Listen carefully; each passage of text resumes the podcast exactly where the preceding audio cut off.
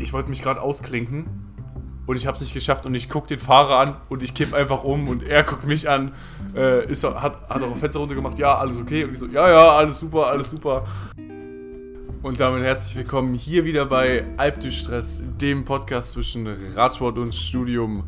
Äh, wir sind wieder da in Folge 32 diesmal mit dem Titel Schneegestöber.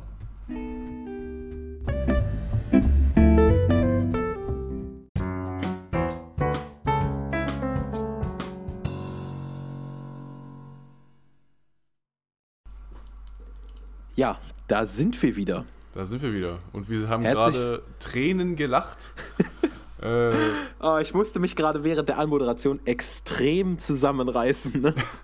Passend zum, äh, zu den äh, sel äh, selten geöffneten Weihnachtsmärkten hier in Deutschland gibt es ja auch wieder so einen kleinen Rummel jedes Mal. Und äh, wir haben da gerade, um uns in die, in die, richtige Stimmung zu versetzen, haben wir gerade ein paar, äh, wie, wie heißt Ein paar Rummelansagen genau. imitiert. Genau. Genau.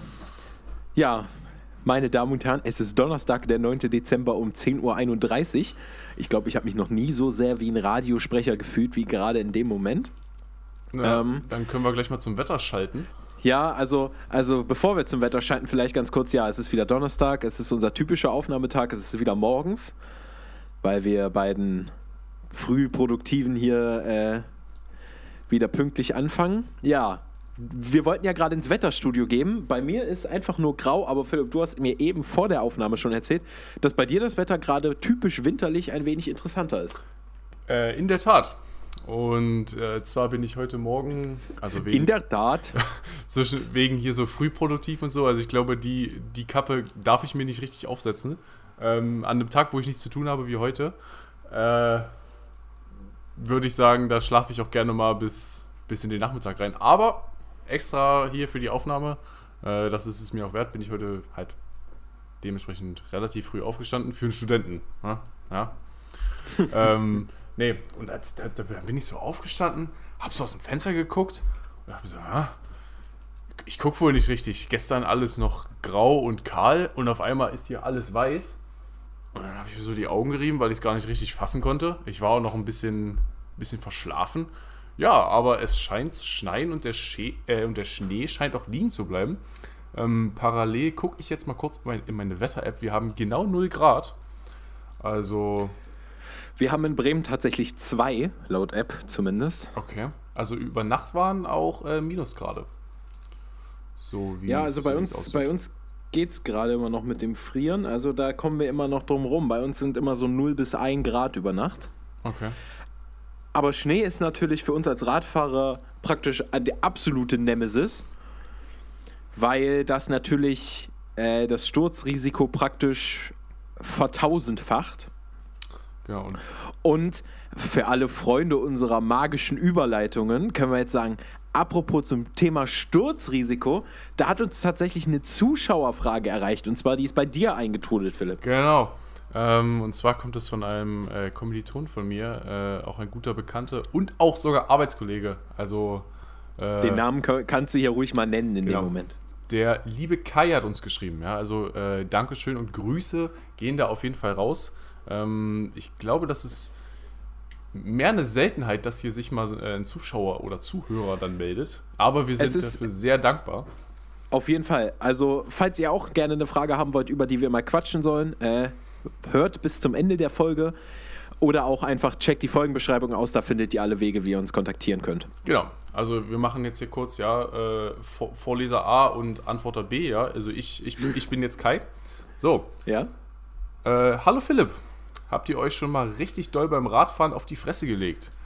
Berichtet mal davon. PS, schöne Grüße. Ja, sch schöne Grüße zurück. Schöne Grüße erstmal zurück. Äh, ja, und ähm, auf die Fresse legen, das trifft es halt leider am besten. Äh, das kann man auch ja, nicht schönreden. Ähm, auf jeden Fall. Soll ich mal anfangen, weil bei mir ist die Geschichte da doch etwas kürzer. Denn soweit ich mich erinnere, war mein einziger wirklicher Sturz mit einem Rennrad, es ist auch so klischeemäßig, als ich meine Clippedale neu hatte und das erste Mal nur so 10 Minuten losgefahren bin, die halt testen. Ja. Wollte umkehren war zu langsam, hab mich nicht rechtzeitig ausgeklippt und dann richtig schön so diesen Fall of Shame, wenn du so ganz langsam auf die Seite kippst.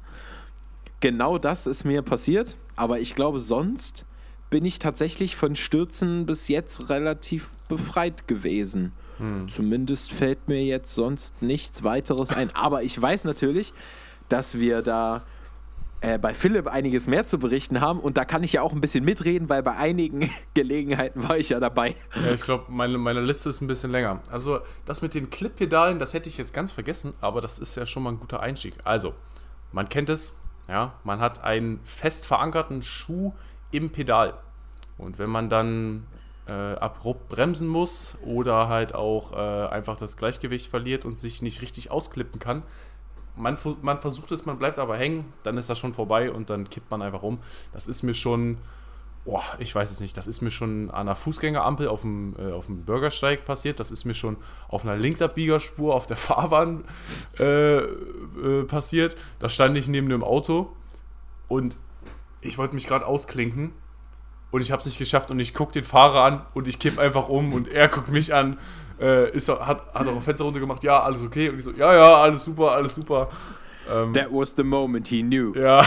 He fucked up. nee, das, äh, das, das, beschreibt den Moment schon wirklich perfekt. Äh, ja, das ist mir schon wirklich oft passiert. Ähm, aber ich habe auch meine, meine Cleats immer sehr, sehr eng, dass es halt. Sehr fest. Ja, sehr fest, dass es halt relativ schwer rausgeht. Also habe ich mir quasi meinen Grab so ein bisschen selber geschaufelt. Ähm, ja, ein Klassiker auch noch. Äh, so Wurzeln oder Schlaglöcher oder Schienen. Ähm, ich bin einmal über eine Wurzel gefahren in einem Fahrradweg. Ich hatte nur eine Hand am Lenker, weil ich gerade in meiner Trikottasche rumgefummelt habe. Mir hat der Lenker quergestellt, ich Satz vorne drüber gemacht. Aber ich habe die, diese Sturztechnik habe ich schon so ein bisschen perfektionisiert. Und zwar. Perfektioniert, meinst du? Ach so, ja. Ja, genau. ähm, und zwar versuche ich es immer so, dass ich quasi auf meinen Körper falle, dass das Rad nichts abbekommt. Weil ob ich jetzt eine Schramme habe äh, oder mein Fahrrad eine Schramme habe. Ähm, Fünf gebrochene Rippen, Hauptsache dem Fahrrad geht's gut. Naja, guck mal, bei mir kann ich, ich habe ja so diesen, diesen Selbstheilungsfaktor. Ich glaube, das kann das Fahrrad noch nicht. Äh, dem, dem, dementsprechend versuche. Ähm, Man weiß es nicht, aber ich glaube, es ist kritisch beim Fahrrad. Äh, deswegen versuche ich das da halt immer so ein bisschen materialschonend ähm, zu machen. Und äh, ja, mein, meine Fahrräder haben auch noch nie so einen richtigen Schaden davon gezogen. Ähm, außer das eine Mal, als ich wirklich in der Schiene stecken geblieben bin. Da bin ich ganz normal gefahren, war auch eine Linksabbiegerspur und in Halberstadt vorm Kino, ja, für die Ortskundigen. Da ist ja diese Hauptstraße, die da rumführt. Da sind die Schienen drin. Das müsste die 1 sein, die, zum Friedhof fährt. äh, um das jetzt hier noch mehr. Und, und, und, du wolltest, warte, du kamst kam, vom Aldi Richtung Kino? Nee, ich kam. Und wolltest links hoch, oder was? Nee, nee, nee, ich kam beim. Wie heißt das? Gröper Torstraße? Gröper, Gröper, Tor, Gröper Tor, die Schule. Oder was? Nee, in der, ich bin durch die Einmalstraße gefahren. Ah, kam. ja, okay. Und dann wollte ich halt links hoch. Ja, äh, okay. ja, macht Sinn. Und da bin ich dann mit dem Vorderrad in der Schiene stecken geblieben. Mich hat es geledert, weil also da, da haut sich direkt weg, egal wie schnell du bist. Ähm, da hatte ich auch echt ein paar Schürfwunden. Also, das war echt nicht so lustig. Aber ja, dann war die Ride dafür mich gelaufen. Ich war 10 Minuten unterwegs und dann habe ich auch direkt wieder umgedreht, weil ich so einen Hals hatte. 10 von 10 gerne wieder. Ja, also fand ich echt super. Ähm, ja, dann hatten wir, also das, das, waren so die harmlosen Dinger. Ja. Dann, ähm, was hatten wir noch? Wir hatten die Zilli-Story. Die Zilli-Story, genau. Da hatte ich mein, äh, mein Aerobar-Aufsatz auf meinem Lenker drauf. Äh, das war in dem ersten Jahr, in dem ich gefahren bin. Da hattest du das schwarze Rad noch. Genau, da hatte ich mein erstes Rennrad und habe mir da so Clip-on-Aerobars drauf gemacht. Das sind einfach nur so Armstützen, um eine aerodynamische Position für den Triathlon hinzukriegen und sich so ein bisschen auszuruhen. Ähm, ich habe genau, wenn ich, wenn ich die Geschichte kurz, da sind wir nämlich zusammengefahren, ja. aus meiner Perspektive erzählen darf, weil aus meiner Perspektive ist sie fast noch lustiger. Denn wir sind dort äh, halt eine Abfahrt Richtung Zilli runtergefahren. Vielleicht kennt es der ein oder andere Ortskundige. Und äh, die geht zu Beginn sehr, sehr lange wirklich schnurstracks geradeaus und macht dann eine Linkskurve. So, ich war zu dem Zeitpunkt halt in der Abfahrt ein Stück vor dir, konnte dich also nicht direkt sehen. Fuhr die Kurve ganz normal und auf einmal war Philipp nicht mehr da. Nicht zu sehen. Hab mich dann irgendwann gefragt, wo er ist. Angehalten, umgedreht. Du musst dir mal vorstellen, ich bin für dich einen Berg hochgefahren. Ja. Ja. Äh, das stimmt. Ja. Äh, bin also da hoch und ja, war, kam da oben an, kein Philipp in Sicht. Auf einmal kamst du aus diesem damals irgendwie mit ho irgendwas grasartigem, hochbewachsenen Feld rausgestapft, dein Rad in der Hand und erzählst mir einfach nur, dass du die Kurve mal kurz einfach nicht genommen hast. Ja, also das war so eine relativ langgezogene Linkskurve nach einer langen Geraden. Und äh, das geht da schön bergab und man kann da wirklich ähm, eine gute Geschwindigkeit drauf kriegen. Und jeder, der schon mal mit dem Fahrrad gefahren ist, so eine Geschwindigkeit, eine hohe Geschwindigkeit fühlt sich immer cool an. Ja, und das macht dann auch Spaß, so schnell zu fahren. Ähm, ja, aber dadurch, dass es auch so mein erstes Jahr mit so mit der, Fahr äh, mit der Fahrerfahrung war, ähm, habe ich dann einfach nicht richtig eingeschätzt, dass ich, wenn ich unten in dieser, äh, in dieser Aero-Position sitze, dann macht man ja seinen Kopf runter, um so ein bisschen den Widerstand zu verringern. Und dann habe ich irgendwann halt nicht oft genug nach oben geguckt. Und äh, dementsprechend habe ich dann die Kurve übersehen, bin nicht wie Vincent links die Kurve gefahren, sondern geradeaus ins Feld. Äh, und ich kann von Glück reden, dass dann halt wirklich da so viel gestrippt war. Ich habe auch mit meinem Fahrrad da äh, so eine gute Schneise reingesenzt. Ähm, ja, und dann, Also, dann lag ich da. Was, da muss, hast du ja echt übelstes Glück gehabt. Also, was da hätte passieren können. Ja, da hätte einfach nur ein Graben sein müssen, dann hätte es wirklich. Ja, äh, oder stell dir mal vor, da ist ein Bach. So schön noch mit Steinen drumrum. Ja, ja das, das wäre auch nicht so witzig gewesen. Also, Dann, dann fährst du da ja nur im Krankenwagen weg. ich, ich, ich hatte schon noch gebremst, das weiß ich noch, aber sobald dein Rad auf Grünzeug kommt, hast du so, so gut wie keine Bremskraft mehr. Äh, dementsprechend, ja, das hat das Übel nur so ein bisschen verringert, aber jetzt auch nicht sig signifikant. Ähm, dann haben wir noch eine Story, da war ich alleine, die, habe, die haben wir ausführlich in einer unserer äh, Anfangsfolgen er Ah, erklärt. das in Holland, ne? Genau, da- das in Holland. Also das ist jetzt zu komplex, äh, um es, um es äh, auszuführen, aber ich kann einfach sagen, dass ich mal ähm, in einer späten Nachtfahrt oder in einer späten Dämmerungsfahrt äh, nicht ortskundig ein, ähm, ja, eine Deichbachanlage übersehen habe. In Holland nennt man das, glaube ich, Grachte. Mhm. Und ähm, ja, es war wieder so ein Kurvending.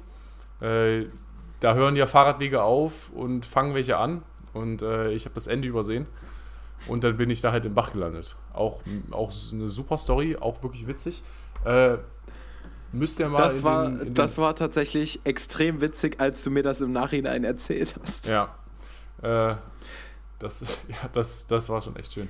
Nee, und sonst. Genau, also hört, wenn ihr euch die Story nochmal lang und breit anhören wollt, äh, hört nochmal so in einer unserer ersten Folgen, ich weiß nicht mehr genau in welcher, aber in irgendeiner der ersten Folgen haben wir auf jeden Fall diese, Folge, diese Story schon mal sehr ausführlich ausgebreitet.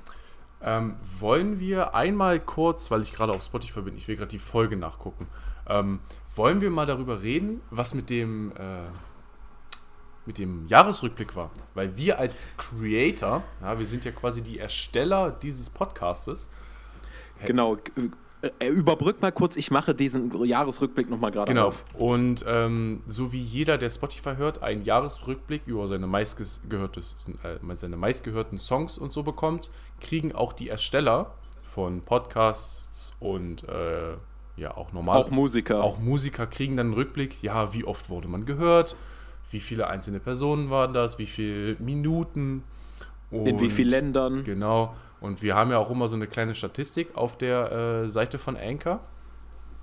Und ich denke, das kann man ruhig mal Wir können das ruhig mal mit euch teilen. Also Genau, ähm, ich, ich, ich gehe das jetzt gerade nochmal durch und äh, warte jetzt darauf, dass hier interessante Statistiken kommen, die ich auch ähm, dann präsentieren kann. So, es geht los, es geht los.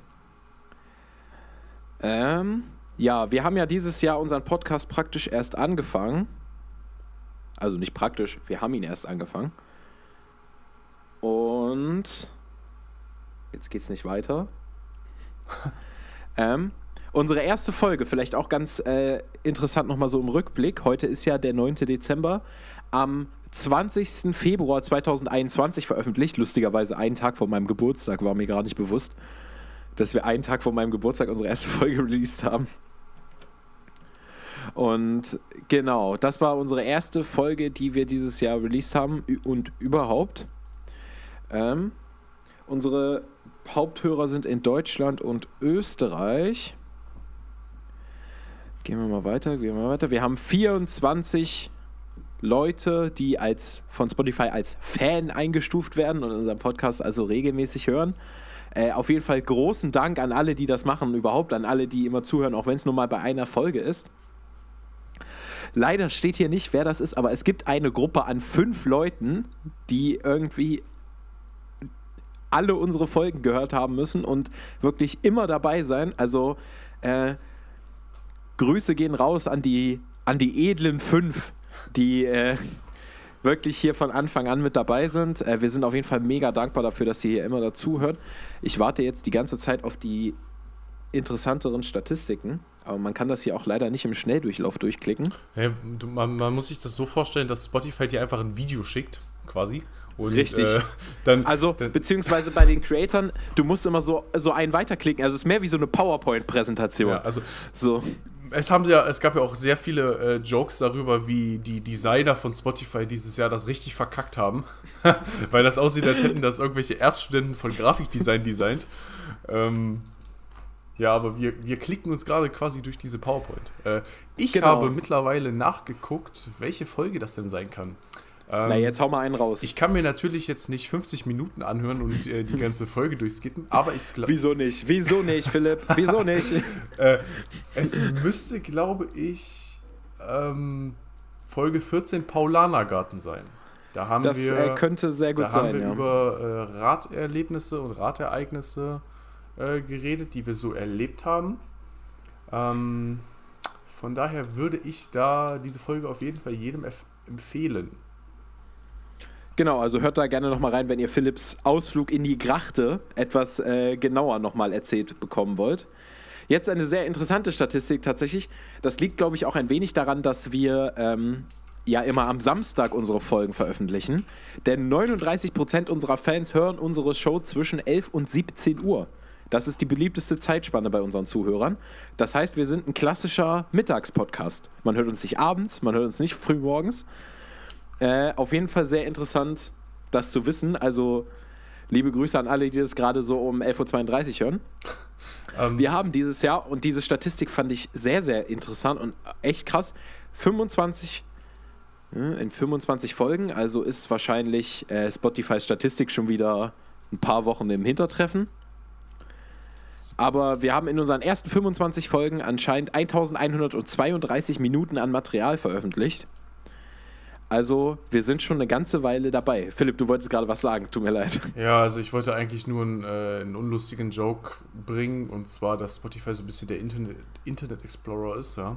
Äh, das verstehen jetzt nur die Leute, die die Witze davon kennen, weil der Internet Explorer einfach so langsam ist und äh, ja, okay, es ist auch gar nicht lustig. Also es, es, ist schon, es ist schon ganz witzig, denn in, während dieser PowerPoint-Präsentation, von der wir gerade erzählt haben, spricht Spotify von 25 Folgen, auf denen diese 1132 Minuten basieren. Aber in dem Abschlussbild am Ende stehen 29 Folgen. Wir haben übrigens Zuschau äh, Zuhörer aus fünf Ländern. Also vielen, vielen Dank für alle, die, äh, die auch international immer mal dabei sind. Ähm, also da steht 29 Folgen. Released, Stand jetzt haben wir 31 Folgen. Also Spotify hängt da ja offensichtlich immer ein bisschen hinter der eigentlichen Datenlage zurück. Ja, also Aber es ist, es ist trotzdem mega cool, dass wir äh, so einen Rückblick überhaupt haben. Und also nochmal jetzt an dieser Stelle großen, großen Dank an alle, die die zuhören. Ich glaube, mehr an Danksagungen nehmen wir jetzt erstmal zurück, weil wir haben nächste Woche so ein bisschen so eine Art Weihnachtsfolge in Planung und äh, da gehen wir dann da vielleicht eher nochmal genau. drauf ein. Aber auf jeden Fall auch an der Stelle schon mal großen Dank dafür, dass ihr alle dabei seid. Die nächste Folge wird ja dann, denke ich mal, so auch so ein bisschen äh, als Jahresrückblick generell dienen. Und ähm, ich denke, wir haben super viele Sachen, die wir halt auch gerne einfach äh, mit den Zuhörern noch machen würden. Es gab ja dieses Jahr auch schon zum Beispiel Überlegungen, ob man nicht vielleicht mal ein Ostern-Special, eine Ostern-Ausfahrt oder so macht. Das, das ging wegen Corona alles nicht und ähm, genau, wir werden in der nächsten Folge da einfach nochmal so ein bisschen reflektieren, uns reflektieren, das ist ja immer sehr wichtig. Äh, und deswegen ist es auch immer super wichtig, das Feedback zu bekommen. Und nochmal liebe Grüße an Kai, dass er äh, uns da so eine nette Nachricht geschrieben hat. Genau, und dann würde ich sagen, gucke ich jetzt mal auf meinen imaginären äh, Folgenablauf. Da steht bei mir, was ist mit dem Fahrrad, wo geht es hin und äh, wie entwickelt sich was? Was bietet die Technik? Vielleicht sind wir aber auch ähm, stuck. Das heißt, wir, äh, wir wissen nicht, ob sich beim Fahrrad überhaupt noch was verändert. Äh, vielleicht wird es ja auch so kommen, dass man nur noch im Liegen Fahrrad fährt, wie diese ganzen äh, komischen Puppies mit ihrem, äh, äh, mit ihrem gelben Helm und ihrer Weste, äh, die, dann, die dann mit ihrem, ähm, wie, wie nennt man sowas denn? Äh, äh, Liegerad. Ja, genau. Vielleicht fahren wir in 20 Jahren alle nur noch Liegerad, weil es. Äh, das ist ja übrigens aerodynamisch wie sonst nichts anderes. Ja, es, gibt da richtig, es gibt da richtige Rennen, wo Leute aus, äh, aus irgendwie ähm, einem PHC-Guss sich dann so eine, so eine Kapsel bauen und dann ja. in irgendeinem, so äh, das Ding wiegt total viel, aber es ist so aerodynamisch, dass es das schon wieder ausmacht. Ähm, genau. Ja, äh, ich, ich, ich glaube. Gut. Ja, wir, wir, wir, fahren ich, einfach weiter im Kontext. Ich, Genau. Ja, äh, das Internet ist heute wieder nicht unser Freund. Ähm, ich glaube, es ist vielleicht ganz gut, bevor wir in die Zukunft spekulieren können, kurz nur so im ganz groben mal sich die Vergangenheit anzugucken. Äh, also so die letzten Schritte der Fahrradentwicklung. Äh, wir haben da ja schon ein bisschen äh, vor der Folge drüber geredet. Die, äh, der erste Anfang, ich würde sagen jetzt mal, wenn man jetzt nicht ganz zurückfängt, geht. So, ich würde mal sagen, die Entwicklung des modernen Fahrrads hat, ich glaube, in den frühen 2000ern angefangen, als die Carbonräder wirklich äh, breit auf den Markt kamen. Das war so der erste große Schritt. Die Räder wurden auf einmal viel, viel leichter. Man konnte ihre, Ein ihre Eigenschaften noch deutlich krasser ähm, anpassen, was jetzt auch Steifheit und sowas alles angeht. Und dann ging es weiter. Dann war ja erst die Tendenz, diese ultraleichten Bergfahrräder zu bauen. Dann entwickelte sich dazu so eine Parallelspur. Praktisch, man hat das ultraleichte Rad für die Berge und das, dann kam das zweite, das groß und breit ausgestaltete aerodynamische Rad fürs Flache, was dann auch mal ein bisschen, äh, bisschen schwerer sein durfte, aber dafür dann halt teilweise riesen aerodynamische Rohrformen hatte und sowas. Also äh, gerade so Räder wie die frühen Modelle vom Giant Propel, da konntest du ja auf dem Unterrohr dein Mittagessen einnehmen. Ja, so breit war das. Und äh, sowas alles. Und ja, jetzt sind wir an so einer Stufe, wo sich diese, diese zwei parallelen Schienen praktisch wieder zu einer vereinen denn jetzt baut man ja wieder so Allround-Räder. Das heißt, die super leicht und super aerodynamisch sind. Äh, das war ja gerade als Specialized letztes Jahr, glaube ich, das neue Tarmac rausgebracht hat. Ja, mit dem, mit, mit dem Tarmac wurde das dann so, also das, das Aerorad wurde damit ein bisschen besiegelt. Äh, weil halt genau, also das, das Specialized hat damals gesagt, als sie das Tarmac rausgebracht haben, es wird kein neues Venge mehr geben, weil sie haben das Tarmac so aerodynamisch gebaut, dass es schneller war als das Venge und deswegen brauchen sie das Venge nicht mehr. Ja, und das war halt einfach so gut in allen, also in allen Facetten, dass halt diese aerodynamische, dieser aerodynamische Faktor halt einfach nicht mehr so wichtig wurde, weil halt einfach alles besser war. Ähm ja, beziehungsweise die, die Balance war halt so gut. Du konntest halt ein aerodynamisches Rad so leicht bauen, dass du kein etwas schwereres, noch ein bisschen aerodynamischeres Rad mehr brauchtest, weil äh, das andere äh, war halt wirklich aerodynamisch genug und hat alles, was es nicht so aerodynamisch war, durch geringeres Gewicht wieder rausgeholt. Hm. Ja, und vielleicht, um jetzt mal so ein bisschen äh, in die normale autonome Verbraucherschiene zu schauen, ähm, was hat sich denn bei ja, no, noch normal in Anführungszeichen. Ne? Also wir reden jetzt über Stadträder, wir reden über Hollandräder, wir reden vielleicht über Mountainbikes. Ähm, also die Schiene vom Profibereich weg, äh, was sich dort alles verändert hat. Und ähm, ich denke, in den letzten Jahren der größte, entscheidendste Faktor ist einfach das Elektrorad. Ähm, ja, was, auf jeden Fall. Was sich da verändert hat. Und sonst, ähm, ich denke, der Materialwechsel den hat man dort auch gefunden. Jedoch äh, einfach um die preisliche, um die Preislage von Rädern äh, immer noch interessant zu gestalten, wird immer noch auf Stahl und Alu gesetzt. Das Gewicht spielt da ja auch nicht eine Rolle, sondern da geht es halt einfach mehr um Komfort und Sicherheit. Äh, und Preis. Und Preis vor allem. Also ich denke, man wird im Baumarkt kein Fahrrad aus Carbon finden. Äh, aber das ist halt auch einfach dem geschuldet, die Leute, die sich äh, ein Fahrrad im Baumarkt kaufen, wollen halt einfach nur das Pferd. So, that's it. Ja, es, es, ist tatsächlich vielleicht die erste interessante Spekulation für die Zukunft. Carbonräder wurden ja jetzt in den letzten Jahren schon immer günstiger, immer günstiger. Die, die Schwelle, ab der man Carbon fahren kann, wurde immer tiefer. Ähm, ist natürlich die Frage, gerade auf dem Rennradmarkt, gibt es irgendwann äh, sage ich jetzt mal übertrieben gesagt, auch 600 Euro Carbon-Rennräder. Ja. Das, also wird diese Technologie vielleicht so weiterentwickelt. Was ich da problematisch sehe, um das vielleicht diese utopische ähm, Zukunftsvision des Carbonrades für alle äh, gleich ein bisschen zu einzukassieren, äh, ist extreme Preissenkung schaffst du ja am Ende immer durch Massenproduktion. Und ich kann mir einfach noch nicht vorstellen, dass der Rennradmarkt in der nächsten Zeit so groß wird, dass es wirtschaftlich irgendwie Sinn macht, halt günstige Carbonräder in großer Masse zu produzieren. Deswegen denke ich, also zurzeit sind die Carbonräder ja, sag ich mal, im Einstieg so bei dieser 1200, 1500 Euro Schwelle, so ungefähr, je nach Hersteller und Modell und Modelljahr also ist das ja so der, der Schritt meistens, den man dann geht von Aluminium auf Carbon. Und ich kann mir zurzeit noch nicht vorstellen, dass das in der nächsten Zeit deutlich, deutlich tiefer geht. Ja, das, das Gerade auch, weil die Radhersteller in der komfortablen Position sind, dass es genug Leute gibt, die bereit sind, dieses Geld auszugeben dafür. Ja, also ich meine, um jetzt nochmal so ein, ein anderes Material zu betrachten, es gibt ja auch, oder es gab ja auch sehr lange Stahlräder. Ja, damals waren Stahlräder halt, bevor es Aluminium gab, und bevor es Carbon gab. Und ähm, manche Hersteller, da fällt mir zum Beispiel die Marke Standard ein. Weiß, sagt dir das was, ja?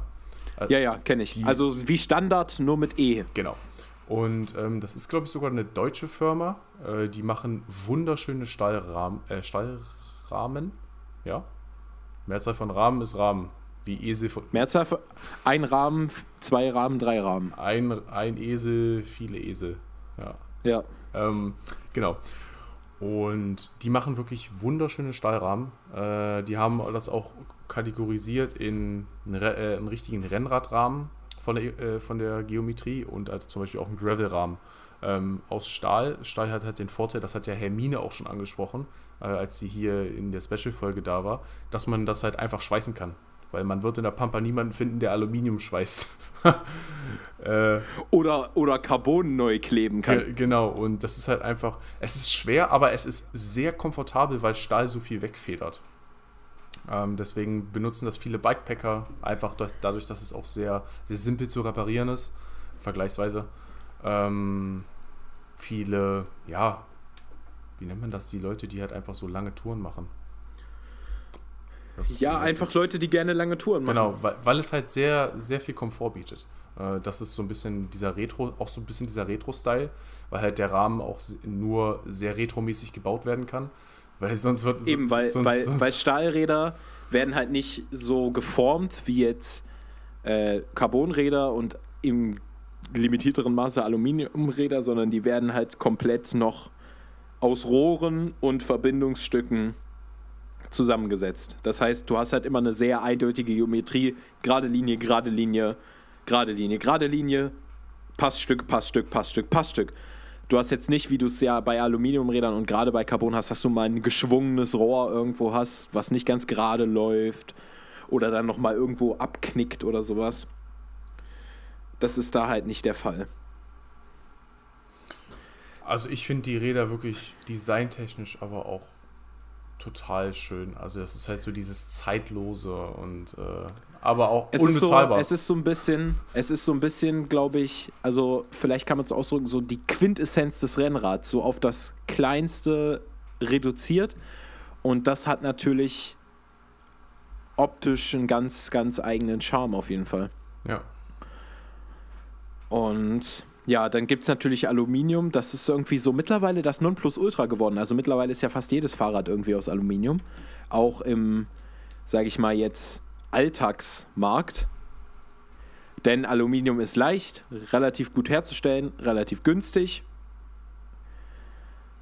Ja, es macht irgendwie alle, also ich weiß gar nicht, je mehr ich darüber weiß, desto mehr denke ich mir, Aluminium macht alles so ein bisschen, aber nicht so richtig gut. ja.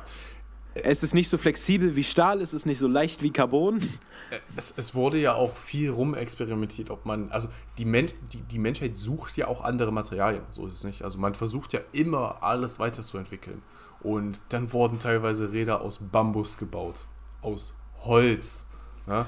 Die Holzräder gibt es auch immer noch. Also Ja. da gibt es ja Leute, die feiern das übelst. Also die sind zwar irgendwie schwer wie eine Badewanne, Ja. aber die müssen wohl komfortabel wie sonst was sein. Denn, wie mein Vater immer sagt, Grüße gehen raus an der Stelle, im Gegensatz zu uns arbeitet Holz immer.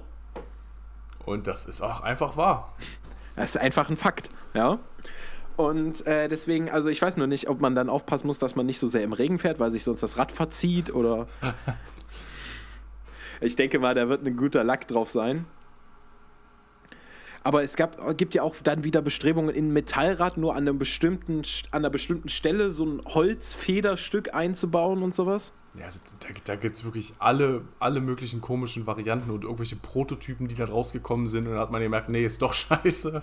Und man geht dann wieder zum ähm, normalen äh, Aluminiumrad. Ja, also wie gesagt, ich finde, äh, gerade ist so die Technik so ein bisschen, dass die auf der, auf der Stelle läuft. Also es gibt jetzt nichts krasses, bahnbrechendes. Klar, ähm, wenn man sich das Profisegment anguckt, es sind immer Sachen, die Kleinigkeiten rausholen. Jetzt Zip hat zum Beispiel neue, neue äh, Laufräder Neue Ohrwärmer. ja, das auch, ja.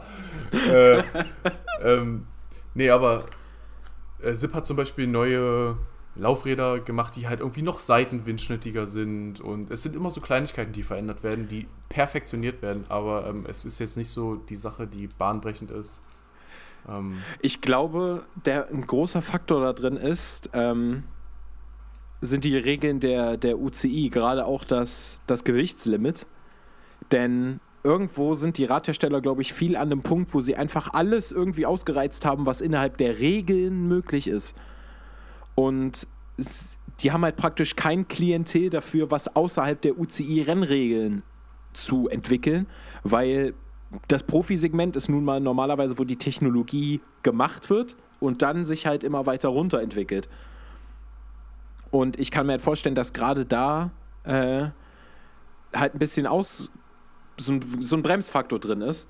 Ähm, und man muss natürlich sagen, was auch immer ein Bremsfaktor ist, ist natürlich, dass der Radsport extrem traditionalistisch ist. Also man, man will auch nicht so viel Veränderung auf einmal in diesem Sport. Eine sehr interessante Technologie, von der ich letztens gelesen habe, die wollte ich zu dem Thema unbedingt noch ansprechen und uns läuft ja schon wieder so langsam, aber sicher die Zeit davon. Ähm, Colnago hat jetzt angefangen, also ist ein italienischer Radhersteller, auch im Profisegment praktisch seit Urzeiten Ja, die sind ja, aktiv. Die sind ja mit, ähm, mit Orbea, glaube ich, die mit die ältesten äh, Traditionsmarken. Genau, ich glaube, das sind so, ist so diese Runde Orbea, Colnago, Bianchi sind so mit, ich glaube, Bianchi ist der älteste Radhersteller der Welt und die anderen beiden kommen dann nicht viel danach. Auf jeden Fall, die haben eine neue Technologie für ihre Topline-Rennräder gestartet. Ähm, und zwar, die nutzen jetzt, also die Blockchain, neues, äh, neues Buzzword, ähm, die nutzen die Blockchain dafür, um die Eigentümerschaft der Räder zu verifizieren. Das heißt, man, die wollen praktisch äh, illegalen Verkäufen und, ähm, und vor allen Dingen Diebstählen dadurch zuvorkommen, dass jetzt äh, die Räder haben so ein, so ein kleines Pod mit so einem Chip und da wird über die Blockchain, also jetzt ganz grob erklärt, liebe Leute, die davon mehr Ahnung haben, bitte, bitte steinigt mich jetzt nicht. Dadurch, dass das eben auf einer Reihe von Computern, die sich immer gegenseitig verifizieren, ähm, abgespeichert ist, äh, nutzen die, die diese Blockchain eben, um jetzt abzuspeichern, dezentral, wer Eigentümer von dem jeweiligen Rad ist. Und du kannst dann halt eben dein Rad ganz normal verkaufen, kannst dann halt innerhalb dieses Systems die Eigentümereigenschaft übertragen aber dadurch kann, musst du dann halt vielleicht auch mal nachweisen, dass es überhaupt ein Rad ist. Und das läuft dann halt durchgängig verifiziert weiter. Und das finde ich eine total intelligente Technologie. Und auch eine, die ich mir vorstellen könnte, die, ähm, die sich auch verbreiten kann. Gerade weil ja Raddiebstähle immer noch ein großes, großes Problem sind, gerade im hochpreisigeren Segment. Äh, da ist es also wirklich schlau, da so eine technische Verifizierung drin zu haben. Apropos smarte Gimmicks, die da eingebaut sind, kennst du die Firma Van Move? Nee, das sagt mir nichts. Ich habe aber, kurz äh, nochmal hier rein, rein zu grätschen, äh, ich habe gerade gegoogelt und Bianchi und Diamant sind die ältesten Fahrradhersteller. Ich kann dir auch das Ah. Jahr sagen. Eine Sekunde. Na, da jetzt hau mal einen raus. Alp die Stress wieder faktisch dabei hier. 1885 sind beide gegründet worden. Und immer noch aktiv bis heute. Immer also noch aktiv, ja. Und gerade auch gerade auch Bianchi immer noch am, am Puls der Zeit aktiv. Ja. Muss man ja auch sagen. Also die haben wirklich nie aufgehört. Gut, aber was ich noch sagen wollte, also VanMoof, zurück zu VanMoof, ist eine niederländische Firma, die bauen Stadträder, ich glaube auch E-Bikes. Öfter fallen die ein bisschen auf durch ihr sehr radikal neues Design, haben so im Oberrohr eingebaute Scheinwerfer und sowas. Aber ähm, was das sehr Interessante an diesen Rädern ist, ähm, die sind kompatibel mit dem sogenannten Apple Find My Netzwerk. Das heißt, das ähm, ist das Netzwerk, auf dem jetzt auch die AirTags arbeiten und auf dem du deine Apple-Geräte tracken kannst. Das funktioniert praktisch so: jedes Mal, wenn ein damit kompatibles Gerät an einem anderen damit kompatiblen Gerät äh, vorbeikommt, pingen die sich gegenseitig an und sagen sich ihren Standort. Das geht alles in dieses Netzwerk rein und dadurch kannst du halt diese Geräte, die damit kompatibel sind, praktisch weltweit relativ zeitaktuell sehr, sehr genau lokalisieren. Das, Und diese, das muss, muss man sich vorstellen, so ein bisschen wie die Apple AirTags jetzt.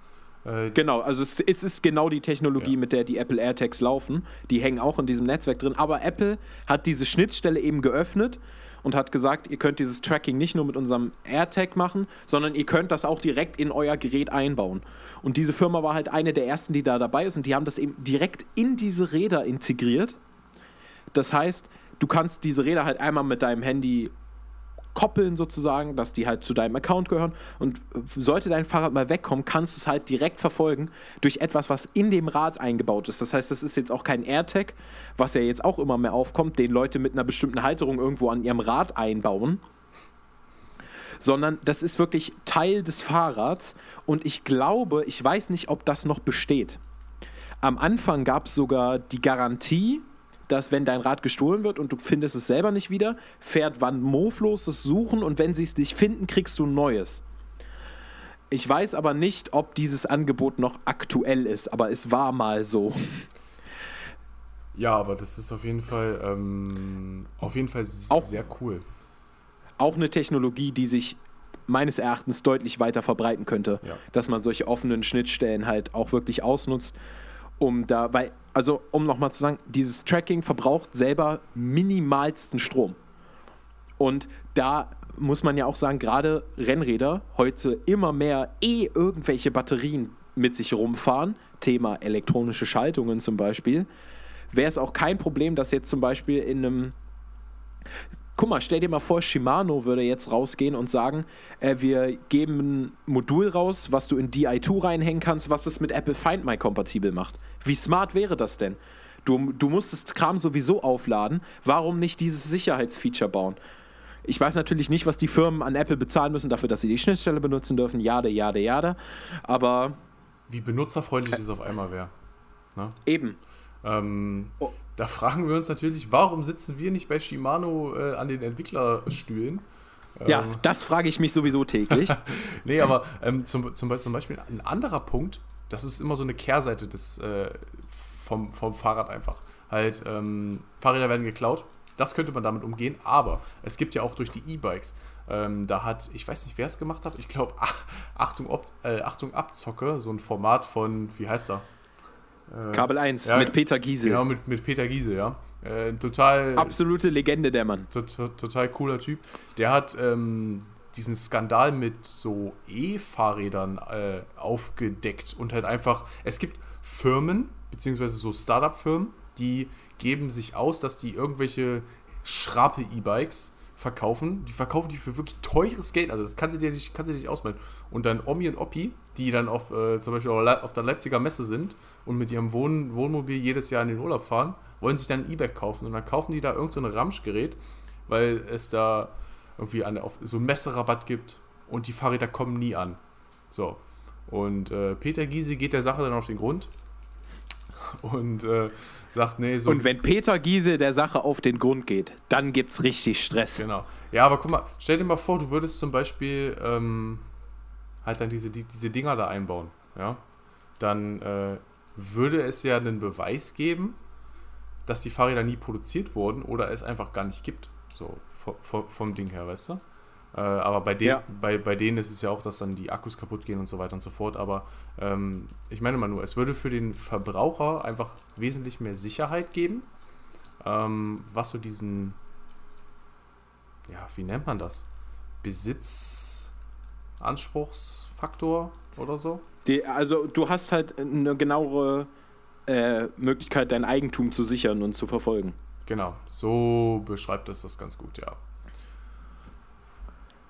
Also es, es gibt schon noch Sachen, die gerade, sage ich mal, auch äh, in, für den breiten Markt sich noch äh, entwickeln können. Also ich denke mal, gerade auch so das Thema elektrische Schaltungen wird sich immer weiter verbreiten, auch jetzt in den unteren Modellen. Es gibt ja, ich weiß gar nicht, ob es mittlerweile offiziell, offiziell ist oder immer noch ein Gerücht, es soll ja bald die elektrische 105er kommen. Ich weiß es leider auch nicht ganz genau. Also es wird auf jeden Fall gemunkelt, mindestens, wenn es nicht schon offiziell ist.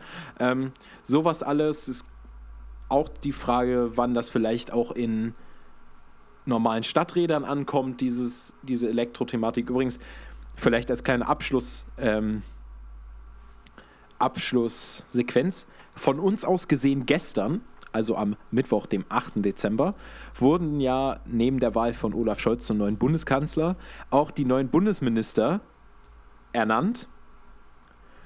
Und Cem Özdemir ist ja jetzt auch Minister. Jetzt fragt mich doch bloß noch nicht für was. Auf jeden Fall ist er Minister geworden. Und der ist tatsächlich zu seiner Ernennung im Schloss Bellevue äh, mit dem Fahrrad gefahren. Mit einem E-Bike äh, und so einem schönen Helm auf ist der äh, vom Bundestag zur Ernennung ins Schloss Bellevue gefahren. Fand ich sehr cool, weil es halt auch mal so diese gelebte Klimaschutz und äh, auch Verkehrspolitik ist. Da fällt mir auch ein ganz schönes Beispiel ein. Es gibt äh, immer mehr Vorbild oder Promis, Stars, Sportler, äh, Profis. Zum Beispiel Sebastian Vettel. Der fährt auch sehr oft mit dem Fahrrad.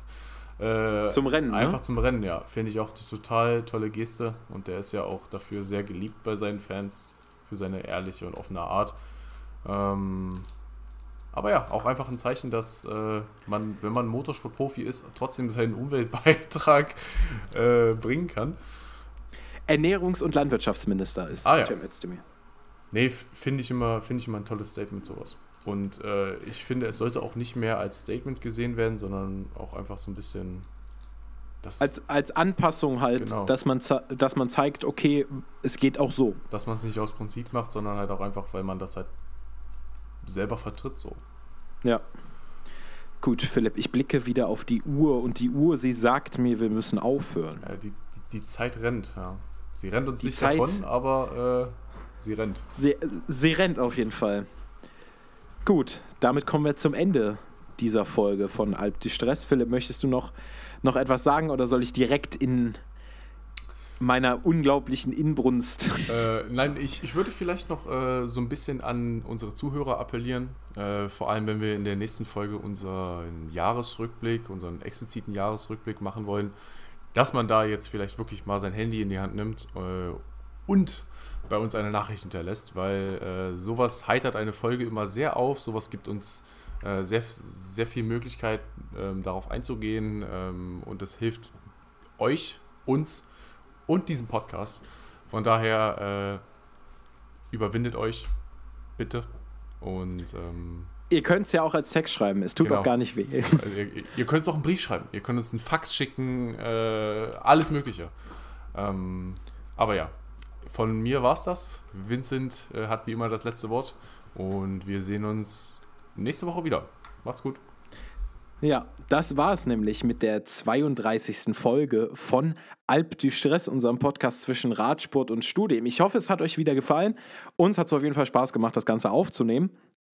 Und wir sehen uns ja jetzt wieder erst in zwei Wochen wieder. Wenn ihr, wie wir eben ein bisschen dazu aufgerufen habt, mal Teil dieser Folge sein wollt, endlich mal eure Frage stellen wollt, endlich mal sagen wollt, warum ihr E-Bikes komplett schwachsinnig findet oder uns einfach mal euren, eure Lieblings-Lebkuchensorte schicken wollt, macht es alles gerne. Wie ihr uns kontaktiert, das findet ihr in der Folgenbeschreibung. Denn da findet ihr einmal unsere beiden Instagram-Namen, da könnt ihr uns gerne eine Direktnachricht schreiben.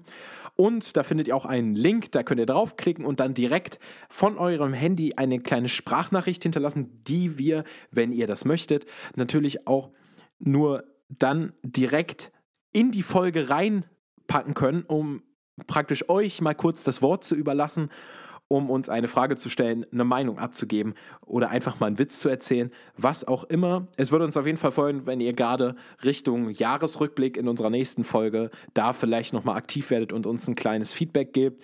Wir sind auf jeden Fall mega happy über jede Interaktion, die da entsteht. Ansonsten sehen wir uns in zwei Wochen wieder zur nächsten Folge Alp du Stress. Es kann sein, dass die nächste Folge da nicht am Samstag kommt, sondern schon ein wenig früher, weil ja dann die Weihnachtstage ins Haus stehen.